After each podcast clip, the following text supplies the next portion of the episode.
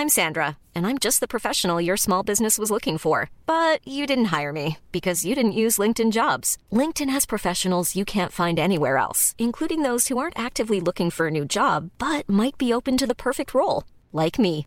In a given month, over 70% of LinkedIn users don't visit other leading job sites. So if you're not looking on LinkedIn, you'll miss out on great candidates like Sandra. Start hiring professionals like a professional. Post your free job on linkedin.com/people today. Les femmes s'en vont en grève, bras croisés solidaires en colère. Les femmes s'en vont en grève et veulent l'égalité. Dans toute la société, dans toute la société. Grève Grève Les mobilisations C'est ça C'est ça C'est ça la solution Salut, c'est Thomas Rozek. Elle aura mis du temps, mais la vague MeToo a fini par atteindre les terres suisses. Trois ans après son démarrage de l'autre côté de l'Atlantique, la prise de conscience de l'étendue des dégâts en matière de violences sexistes et sexuelles un peu partout dans nos sociétés occidentales a connu une seconde vie donc en cette fin d'année chez nos voisins. Le tout à cause, ou plutôt grâce, à une enquête du journal Le Temps qui s'est intéressé à la radio-télévision suisse, la RTS, et à ses lourds dysfonctionnements pour le dire poliment. Une enquête rendue possible par la libération de la parole au sein de l'institution médiatique, notamment grâce à un collectif, le collectif RTS de la grève du 14 juin. Cette grève, vous vous en souvenez peut-être, c'était la grève des femmes le 14 juin 2019, il y a un an et demi, une mobilisation historique en Suisse qui faisait écho à une première grève qui remontait, elle, à 1991. Juste avant ce grand moment de juin 2019, ma camarade Victoire Toyon avait passé pas mal de temps en Suisse avec la journaliste de la RTS Émilie Gasque pour comprendre et expliquer le caractère historique de cette grève. Elles en avaient tiré un documentaire en trois parties réalisé par Solène Moulin que je vous propose de redécouvrir tout de suite. Bienvenue dans Programme B. Salut Victoire. Salut Émilie. Salut chères auditrices, chers auditeurs. Salut chères auditrices. Quel que soit l'endroit où vous nous écoutez, en Suisse, en France ou ailleurs, merci d'être là.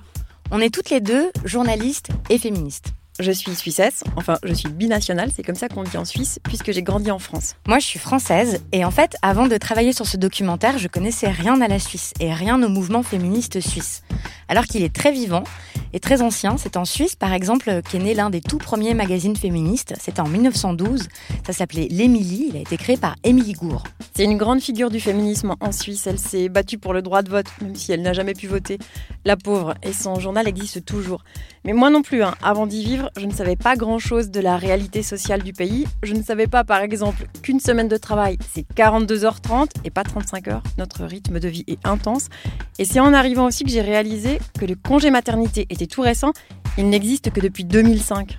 Dans ce documentaire, on va vous raconter l'histoire des grèves des femmes en Suisse. Comme je suis femme, mère et salariée, je ne pouvais que me passionner pour ce mouvement du 14 juin et tendre mon micro à cette génération qui porte la grève avec de nouvelles revendications. De mon côté, moi j'avais très envie de voir comment s'organise concrètement une grève féministe. Parce qu'en France, contrairement à l'Espagne ou l'Islande ou l'Argentine par exemple, on n'en a encore jamais connu. Donc qui sont ces femmes? Que veulent-elles?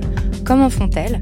Mais d'abord, qu'est-ce que ça veut dire de vivre en Suisse aujourd'hui quand on est une femme? La grève des femmes, Suisse Repetita, épisode 1. Heureuse comme les femmes en Suisse. Elle s'appelle Marine, Laura, Victorine, Essel, Romy, Magdalena, Valérie, Ilitia, Chantal. Vanessa, Chila et aussi Alexandre. Elles sont vendeuses, étudiantes, ambulancières, syndicalistes, femmes de ménage. Psy, sociologue du travail, paysanne, suissesse ou immigrée. Elles ont entre 86 et 15 ans. Et nous leur donnons la parole sans les nommer. Parce que ce qui nous a frappé dans les collectifs où on les a rencontrées, c'est que chacune a la même place, quel que soit son statut. Euh, même si certaines sont des spécialistes ou des expertes euh, ou ont de grandes carrières, elles ont la même place que celles qui sont précaires ou sans papier.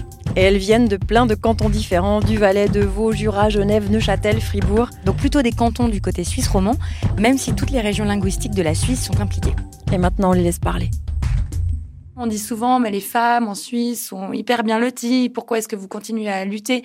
Et en fait, non. On se rend compte qu'au quotidien, c'est pas forcément le cas. Enfin, on est encore moins payé que les hommes. On a un congé paternité euh, immonde. Enfin, on a un congé paternité dans certaines entreprises de un jour. C'est la même le même temps que ce qu'on donne pour un déménagement. Enfin, c'est insensé, quoi. C'est complètement fou et ça me donne envie de lutter parce que je me dis, on est encore loin de quelque chose qui est correct, quoi. Mais ça vous concerne comment dans votre vie à vous? Ben déjà parce que je rentre sur le marché du travail que je vois que euh, dans les entretiens d'embauche, le fait d'avoir, je sais pas, d'avoir envie d'avoir des enfants, c'est c'est mal perçu parce que on considère qu'on va moins pouvoir s'impliquer. Enfin, c'est aussi dans dans mon schéma, on va dire euh, familial. Enfin, le fait de vivre avec son compagnon puis d'avoir un, partage des tâches qui est correct, c'est pas forcément évident. Le fait de sortir en ville et d'avoir peur de me faire agresser la nuit, ça m'arrive encore. Enfin, je me suis retrouvée dans une boîte où on m'a mis la main aux fesses. Euh, je me suis retournée, j'ai foutu une baffe dans la tête du mec qui m'a fait ça, et euh, j'ai pris un pain dans le visage. Et donc on est encore dans un dans un rapport de force. J'ai l'impression où quand les femmes disent non, quand euh, quand les femmes se révoltent, finalement c'est c'est encore mal perçu. Et ça c'est pas possible. c'est pas oui.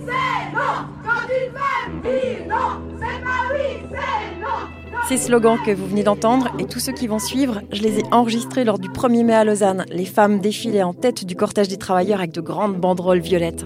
Depuis MeToo, on sent cette libération de la parole des femmes sur les violences qu'elles subissent, mais ça ne veut pas dire qu'elles sont forcément plus écoutées. Et MeToo n'a pas fait magiquement disparaître ces violences. Harcèlement sexuel, harcèlement de rue, agression, viol. Dans tous les pays, hélas, les histoires se ressemblent. Le harcèlement de rue, t'exagères un petit peu. Non, puis un compliment, ça fait toujours plaisir. Et puis moi personnellement, je le vis pas. Puis à mon époque, euh, j'ai pas le souvenir que quand je sortais. Puis voilà, je dis mais je, te demande pas de me dire que tu vis la même chose. Je te demande juste de me croire quand je te dis que c'est un problème. On vous demande pas de venir vérifier, on vous demande juste de nous croire.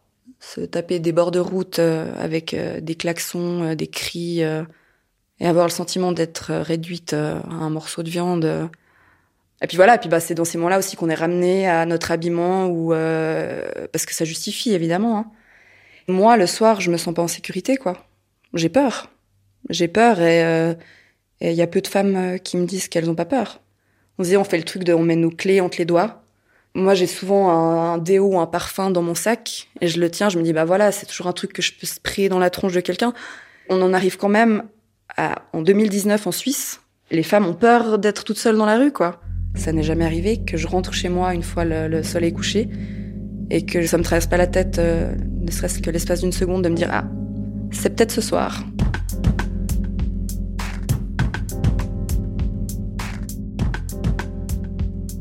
Notre société est encore pétrie de cet imaginaire euh, de l'agression par un inconnu, dans la rue avec violence. Et puis, on nous a élevés, en tout cas moi, on m'a toujours dit, euh, ma mère, c'était ah, si t'arrive quelque chose, tu mets un coup de pied dans une coucougnette et puis euh, et puis tu pars. Et on sait qu'en fait, euh, s'il nous arrive quelque chose, probablement qu'on pourra pas réagir comme ça, parce qu'il y a des mécanismes de réaction psychique hein, qui font qu'on va plutôt se figer. Et, et donc c'est très dur en fait parce que parce ces mécanismes sont peu visibilisés alors qu'ils sont extrêmement courants. Et de nouveau, on va pas oser parler de ce qu'on a vécu. On va devoir le prouver ou on va pas nous croire. En France, on estime que seuls 12% des femmes portent plainte après un viol. En Suisse, c'est 8%. Alors qu'on connaît toutes et tous une femme qui a été victime de violence, puisque une femme sur cinq a déjà subi des actes sexuels non consentis, et plus d'une femme sur dix a eu un rapport sexuel contre son gré. Oui, donc une femme sur dix en Suisse a été violée. C'est comme en France. Non, il y a une différence. En Suisse, on n'a pas la même définition du viol. Alors au niveau de la loi, le viol euh, concerne une pénétration euh, d'un vagin par un pénis et avec contrainte. Donc euh, c'est clair que s'il n'y a pas de trace de, de, défense, en fait, ça va pas être considéré comme viol. Et donc c'est une loi qui est euh, restrictive, qui est vraiment hétéronormative, donc c'est dans un rapport hétérosexuel et pénétrocentré, donc c'est centré sur une pénétration vaginale. Donc même une sodomie ne, ne, sera pas considérée comme un viol. Une sodomie donc non consentie. Hein. Il manque un peu dans, dans, cette, dans cette loi la question du consentement. Euh, et aussi ben, que ça puisse être fait euh, d'autres pénétrations avec des objets aussi et pas seulement euh, un pénis. Mais qu'est-ce que ça veut dire du coup pour une femme qui serait abusée, violée, en tout cas agressée sexuellement, s'il n'y a pas eu une pénétration donc de son vagin par un sexe masculin, ce n'est pas un viol? Non, au niveau de la loi suisse, ce n'est pas un viol.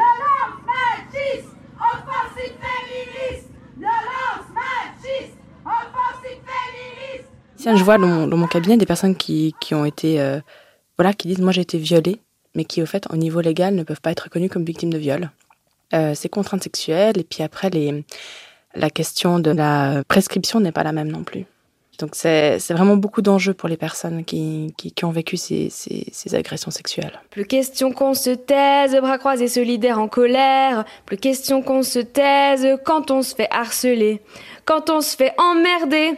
Les femmes s'en vont en grève, bras croisés solidaires en colère. Les femmes s'en vont en grève et veulent l'égalité. Et dans le monde du travail, comment ça se passe? Comme partout, la majorité des travailleurs pauvres sont des travailleuses pauvres. 17% des femmes en Suisse ont un bas salaire contre 7% des hommes.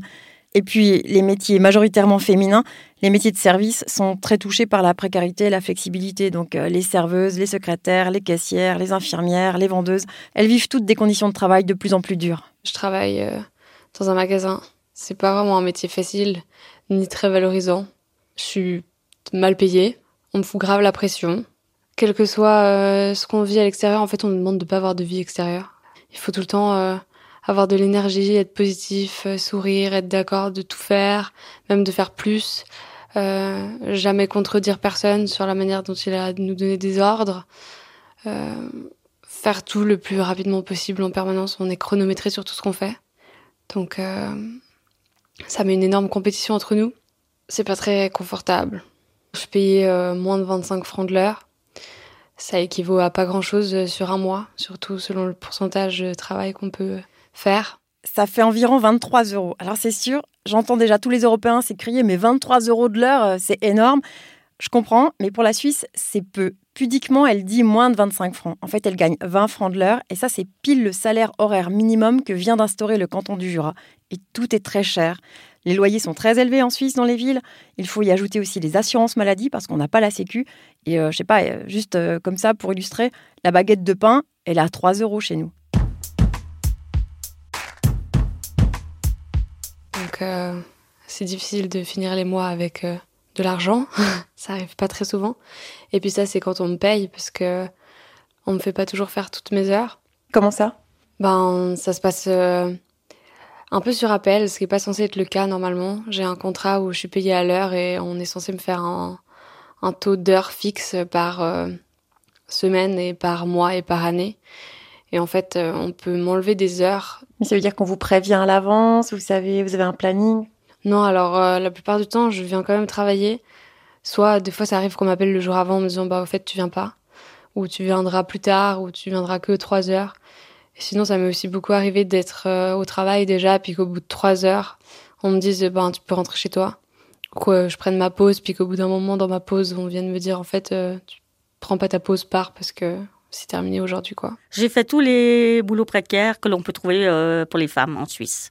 Alors j'ai mon premier boulot précaire, c'était dans les nettoyages. Alors ça c'était le soir. Après, j'ai fait les nettoyages de bureau d'une agence euh, de voyage. Toujours le soir aussi, ça me permettait justement d'être à la maison pour mes enfants quand ils étaient petits et que le soir, ils soient gardés par le père. Et puis c'était 20h, 22h à peu près. Qu'est-ce que j'ai fait? J'ai fait aussi maman, maman de jour. Ce qu'on appelle nourrice agréée en France. Et ça, c'est pas bien payé. Hein. Bon, maintenant, je sais qu'elles gagnent plus parce qu'elles ont des formations et c'est beaucoup mieux. Et je crois quand même qu'elles ont le deuxième pilier ou quelque chose comme ça. Ça aussi, pour le deuxième pilier, pour cotiser, il faut avoir un certain montant annuel. Pour cotiser pour la retraite. Voilà, exactement. Et ça, généralement, vous n'y arrivez pas. Donc, vous bossez, vous avez certes de l'argent que vous allez déclarer aux impôts, mais votre retraite, ben, aux oubliettes. Donc, voilà. Qui c'est qui fait ces métiers-là? C'est les femmes qui ont des enfants en bas âge, qui ont des femmes qui n'ont pas de formation. C'est souvent des étrangères. D'ailleurs, euh, il y en avait un qui m'avait dit, mais t'es nettoyeuse, mais t'es suissesse. T'es suissesse, t'as pas de papier, t'as pas de diplôme. Euh. Voilà, ça les surprenait que quelqu'un qui était suisse, et c'est ce que je leur expliquais, je leur disais, bah oui, il y a aussi des Suisses qui n'ont pas de formation, donc il faut aussi trouver quelque chose, il euh, faut bien aussi euh, mettre un peu du beurre dans les épinards. Là encore, comme partout, les métiers les moins payés, les moins valorisés sont souvent occupés par des femmes immigrées ou sans papier. On n'a que des estimations, mais en Suisse, il y aurait des dizaines de milliers de femmes sans papier, et certaines sont présentes euh, dans cette grève. C'est un enjeu féministe parce que, comme l'a bien montré l'historienne Françoise Vergès dans un ouvrage récent, Un féminisme décolonial, l'émancipation, notamment l'entrée sur le marché du travail des femmes blanches en Europe, a été rendue possible aussi grâce au travail domestique des femmes racisées, des femmes migrantes, qui sont femmes de ménage ou nounous. Et moi, lors de ma dernière grossesse, je désespérais de trouver une place en crèche. On est venu me dire, bah, pourquoi tu prendrais pas une petite sud-américaine Il y, a une conscience hein, de leur situation et une vraie solidarité dans le mouvement. Elles travaillent dans le domaine vraiment euh, comme déqualifiées et puis elles, euh, elles, font vraiment les tâches de travail tellement dures euh, tellement mal, mal. Et puis elles sont obligées de subir plusieurs choses, même des fois violences toutes les sortes de violences, des fois violences sexuelles, des fois violences physiques, des fois violences psychiques. Elles rencontrent souvent des, des problèmes comme ça ce qui fait peur vraiment parce qu'elles ne peuvent pas aller porter un plainte euh, en réfléchissant que si je fais, je serai arrêtée et puis renvoyée. Donc toute la vie qu'elles ont conçue, tout le temps qu'elles ont passé ici, toutes les énergies qu'elles ont fait ici, ça, ça supprime tout de suite. Et en plus, euh, si elles sont là, il y a une raison. Donc personne quitte son pays euh, avec plein de bonheur. Il y a aussi une conscience euh, des liens entre les luttes féministes et les luttes antiracistes, puisque les femmes noires sont à l'intersection de plusieurs discriminations. La façon dont on se moquait de moi, c'était vraiment, enfin, déjà, on allait toujours faire des références à ma couleur de peau.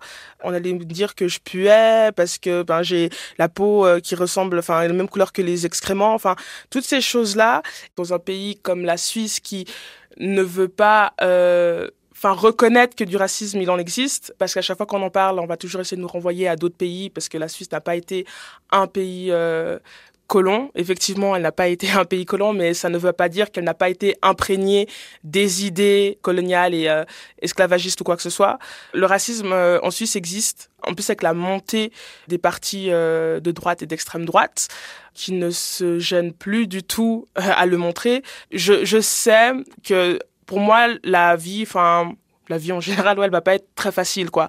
Enfin, quand, par exemple, euh, quand j'ai 7-8 ans et que ma mère, euh, elle arrête pas de me répéter que ben, moi, il faudra que je bosse deux à trois fois plus pour euh, arriver au même niveau que mes amies blanches, pour la simple et unique raison en fait que je suis noire, ben, là déjà on voit qu'il y a quand même un problème. Transformons notre peur en rage, notre rage en force et notre force en lutte.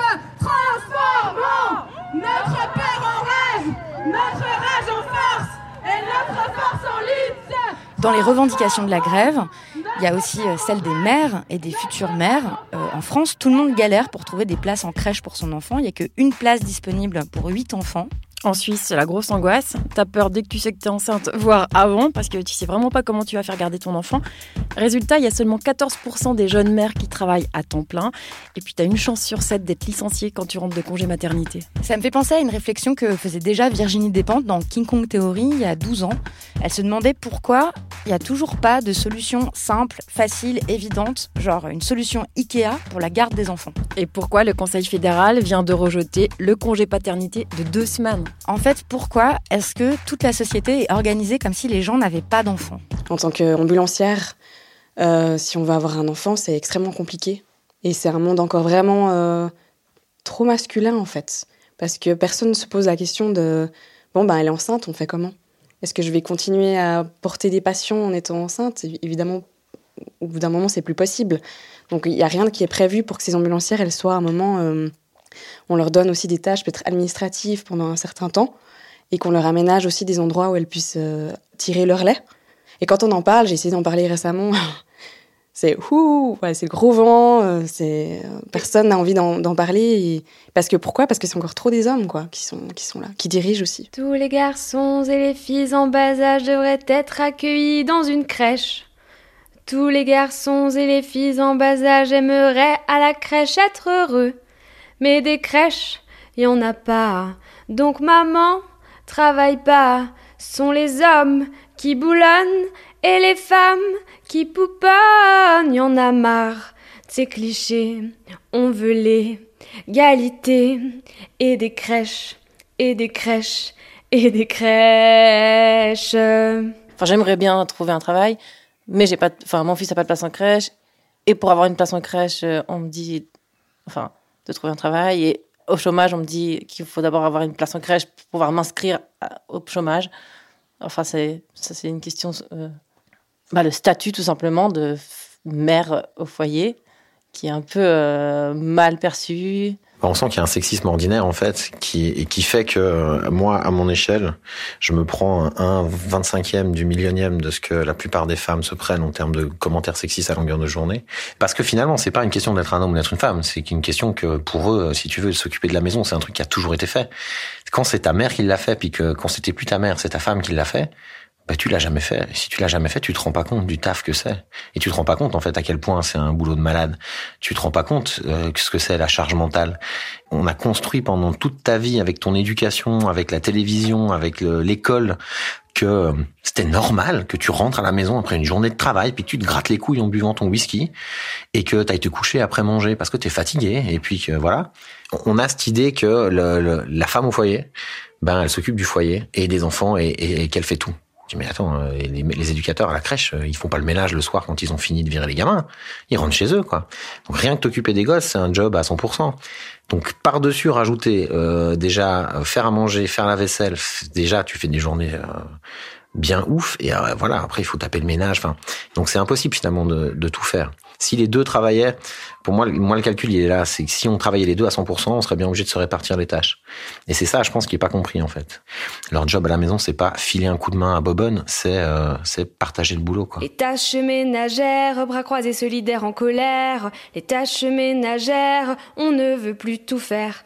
Faudra les partager. Selon l'Office fédéral de la statistique, celui qui est au foyer, enfin c'est plutôt celle, travaille en moyenne 8 heures par jour, 7 jours par semaine, ce qui nous fait un petit 5 54 heures par semaine. Et tout ça, c'est du travail gratuit. Il a été estimé que ça équivaut en valeur à 43% du PIB de la Suisse. Alors si en plus, tu as 1500 poulets et 40 vaches dont tu dois t'occuper, en Suisse, les trois quarts des femmes paysannes n'ont pas de contrat de travail, donc pas de salaire, pas d'assurance sociale, pas de retraite. En fait, voilà, elles travaillent, elles travaillent gratuitement. Mais ce qui, est dommage, c'est que c'est extrêmement mal vu par un certain nombre d'hommes qui ont l'impression que, ben, parce que l'argent du, du, ménage est pour tout le monde, ben, elles sont payées aussi, en fait. Elles profitent aussi du revenu total de l'exploitation qui revient au couple, et qui, voilà. Mais c'est vrai qu'il manque cet aspect de la protection sociale et c'est. Euh, et puis une clarté, une clarification. Oui, ouais, c'est assez paradoxal en fait, parce que dans la paysannerie, les femmes ont toujours travaillé. On peut imaginer que dans un milieu euh, citadin, bah, pendant très longtemps, les femmes n'ont pas travaillé à l'extérieur, mais dans le milieu agricole, les femmes ont toujours travaillé. En plus des enfants et du ménage et tout ça. Elles ont toujours donné, euh, à même assumé des travaux seules. Les divorces n'ont pas épargné le monde rural. Et maintenant, si une femme paysanne a consacré sa vie à élever ses enfants et à donner un coup de main à son mari au moment du divorce, c'est difficile pour les deux. Hein. C'est vraiment super galère pour le paysan. Mais, mais la femme paysanne, elle a rien. Elle a rien du tout. Et arrivée à l'âge de la retraite, elle aura rien. Et ça, c'est, c'est, c'est pas normal et, ça doit changer. Mais pour le couple aussi, je pense que ça doit soulager, non? Une fois qu'on se sent réellement libre d'être ensemble sur une ferme. Bah, je ne sais pas comment les hommes pourront vont prendre ça. Le, projet, le projet de loi qui est en consultation euh, dit que si le conjoint qui participe aux travaux de la ferme n'a pas un statut reconnu, la ferme perdrait une partie des paiements directs. ça devient une contrainte financière et comme la situation financière est, difficile pour beaucoup d'exploitations, ben il n'y aura plus le choix. Mais en même temps, est-ce qu'on peut réussir à faire passer un statut aux femmes paysannes qui travaillent avec leurs conjoints sans une menace financière? Vu que c'est tellement difficile de faire changer les choses sinon. Ben, euh, comme l'a dit euh, Anne Chalande, qui est la nouvelle présidente des paysannes, ben, ça fait 100 ans qu'on essaye, puis ça fait 100 ans qu'il se passe rien. Donc il y a un moment, il ben, faut, faut changer de méthode. On insiste sur ces questions financières parce que l'égalité, c'est peut-être d'abord une réalité matérielle. À la fin, la question, c'est quand même qui possède les richesses, qui gagne de l'argent, et donc qui a les moyens de vivre sa vie en toute indépendance librement. Et donc, qui aura une retraite? Je dirais qu'en matière de retraite, on est encore loin de l'égalité. En matière de rente de vieillesse, les écarts entre les rentes des femmes et des hommes sont encore très importants. Parce que les trajectoires professionnelles des femmes diffèrent encore fortement de celles des hommes et donc elles ont des lacunes dans les cotisations à la prévoyance professionnelle en particulier. Et au terme d'une vie professionnelle, les écarts de rente sont de près d'un tiers. Ah oui, c'est énorme. C'est énorme. Oui. Tout ça parce que ce sont elles majoritairement qui s'occupent des enfants. Oui, en Suisse, euh, le temps partiel est un, une caractéristique de l'emploi féminin. Plus de la moitié des femmes travaillent à temps partiel, contre 15% des hommes environ. Et puis, le temps partiel féminin, c'est pas seulement du 80%, c'est aussi parfois du un temps partiel inférieur à 50%. Et donc, avec une, enfin, donc une activité professionnelle peut entraîner euh, de la précarité pendant la vie active, mais aussi pendant la retraite. Moi, je constate pour moi, hein, déjà dans mon cas, quand j'ai quand j'ai découvert ma fiche euh, de prévoyance professionnelle, ben que je pourrais jamais vivre avec ce montant-là. Donc euh, qu'est-ce qui va me rester euh, L'aide sociale. Euh, et je me suis rendu compte que beaucoup de femmes se retrouvent à l'aide sociale à la retraite. Et je trouve ça absolument incroyable en me disant que de toute façon, elles ont aussi travaillé toute leur vie. Moi, j'ai travaillé depuis l'âge de 19 ans. j'ai eu six mois de coupure à la naissance de mes jumelles et c'est tout. Donc, je suis quand même extrêmement surprise de voir le montant qui s'affiche sur cette, sur cette feuille. Alors, quand je l'ai lu, euh, honnêtement, j'ai pleuré toute la journée. Il m'a fallu euh, du temps pour m'en remettre. Ceux qui cotisent beaucoup sont ceux qui ont des très hauts salaires. Donc les petits salaires, en fait, sont désavantagés. Et les petits salaires sont souvent des femmes qui travaillent à temps partiel. Euh, je suis allée faire une séance justement sur, sur la prévoyance professionnelle et je me suis rendu compte que les hommes à qui on demandait pourquoi vous êtes là ont tous dit qu'ils étaient là pour savoir comment ça se passait s'ils prenaient leur retraite avant. Et que moi, euh, j'ai dit que moi, je voulais savoir comment, euh, combien de temps je pouvais travailler en plus euh, afin de ne pas finir à l'aide sociale. Et qu'ensuite de ça, plusieurs femmes après moi ont dit qu'elles venaient pour les mêmes raisons que moi. Donc j'ai quand même été extrêmement frappée. On veut du temps pour vivre, tout ensemble solidaire, toujours fier. On veut du temps pour vivre, réfléchir, se reposer, revendiquer, rigoler. Est-ce que vous êtes d'accord si je dis que c'est étonnamment radical alors qu'on est en Suisse? C'est vrai que c'est très étonnant pour un pays euh, qui se réclame de la paix de travail et tout. Alors pour certaines, voilà, ils ont peur de la radicalité, mais moi je dis surtout c'est les inégalités qui sont radicales. C'est ça qui fait mal. C'est pas nos actions, c'est pas nos revendications. Peut-être pour certains et certaines, elles sont radicales, elles sont d'extrême, elles sont trop gauche. Mais moi je dis c'est en fait c'est les systèmes patriarcaux, et c'est les discriminations, c'est les inégalités, celles qui sont illégales et celles qui sont radicales aujourd'hui. Et nous on est en train de juste de prendre ce qui nous appartenait dès le début et renverser les systèmes.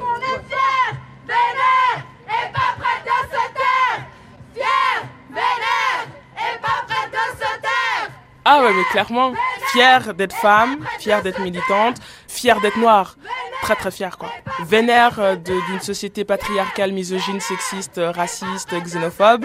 Et euh, pas question de se taire ben, parce qu'en fait euh, on est arrivé à un point de non-retour où euh, maintenant il faut nous écouter. Enfin, il faut faire changer cette société parce qu'elle est invivable quoi. Les femmes s'en vont en grève, bras croisés solidaires en colère. Les femmes s'en vont en grève et veulent l'égalité. Pas que sur le papier, pas que sur le papier. Moi, j'ai envie que ça change. J'ai envie qu'on ait tous le droit en fait d'être qui on a envie d'être. Que si on a envie de rester à la maison pour s'occuper de ses enfants, on puisse le faire. Que si on a envie de pas avoir d'enfants, on puisse le faire que si on a envie d'aimer une femme, on puisse le faire. Enfin, et inversement, pour les hommes, j'ai envie qu'on soit tous libres d'être véritablement qui on est, sans euh, être en fait ce que la société attend de nous. Et je pense que c'est ce que je peux souhaiter à, à n'importe qui et ce que j'espère que ce mouvement va commencer à introduire, faire nos choix de manière libre, le plus librement possible. Un meilleur partage du travail domestique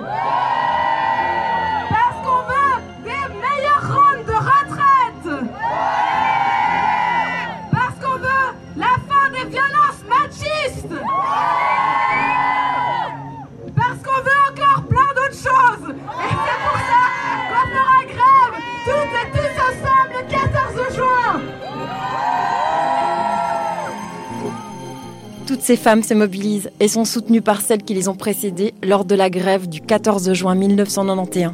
Et ce sont elles que vous allez écouter dans le deuxième épisode de La grève des femmes, Suisse Repetita.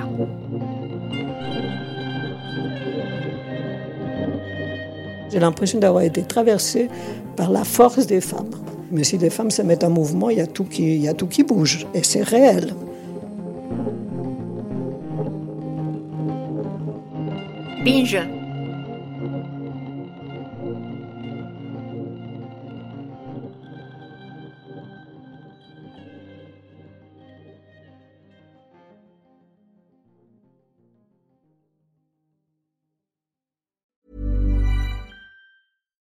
When you make decisions for your company, you look for the no-brainers. And if you have a lot of mailing to do, stamps.com is the ultimate no-brainer. It streamlines your processes to make your business more efficient, which makes you less busy.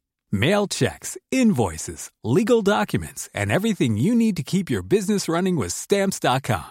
Seamlessly connect with every major marketplace and shopping cart. Schedule package pickups and see your cheapest and fastest shipping options from different carriers with rates up to 89% off USPS and UPS rates. And with the stamps.com mobile app, you can take care of mailing and shipping wherever you are. Make the same no-brainer decision as over 1 million other businesses with stamps.com. Sign up with code program for a 4-week trial plus free postage and a free digital scale. No long-term commitments or contracts. That's stamps.com. Code program.